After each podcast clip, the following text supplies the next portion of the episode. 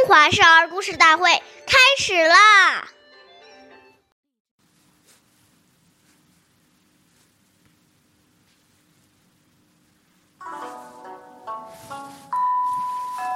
知官服，有定位，无乱顿，知污秽。脱下来的衣服和帽子要放置在一个固定的地方，不能到处乱丢，以免把衣服弄脏。要找的时候又要找半天。岁月易流逝，故事永流传。大家好，我是中华少儿故事大会今日讲述人张恩宇，我来自小季金喇叭少儿口才钢琴艺校。今天我给大家讲的故事是《大诗人张九龄》第二十九集。张九龄是唐朝著名的诗人，也是一位优秀的政治家。张九龄容貌清秀，平时总是衣帽整洁。走在路上，总显得风度潇洒、与众不同，总能赢得路人的目光。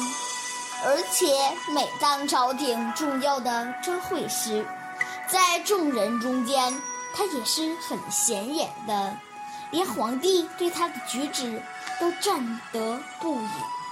凡是张九龄在。那里的气氛都会格外愉快，大家都乐意同他这位衣帽整洁，而且又有风度的人在一起说笑、玩乐和探讨学问。张九龄的注重仪表，给他带来了好人缘。下面有请故事大会导师王老师为我们解析这段小故事，掌声有请。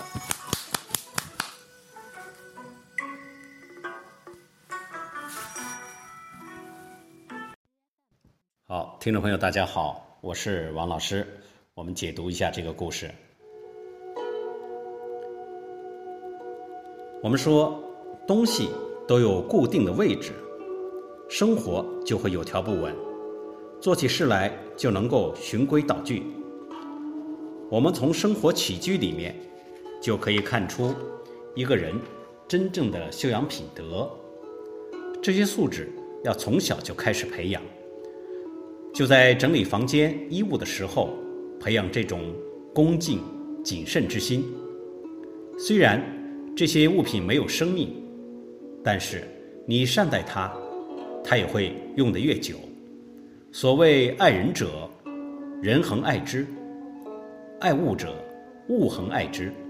所以，我们希望这一生能成功，现在就要把这些根基打好，大处着眼。小处着手，养成良好的生活习惯，是成功的一半。好，感谢您的收听，我们下期节目再会。我是王老师。想参与讲故事的同学，请关注我们的微信号“微库全拼八六六九幺二五九”。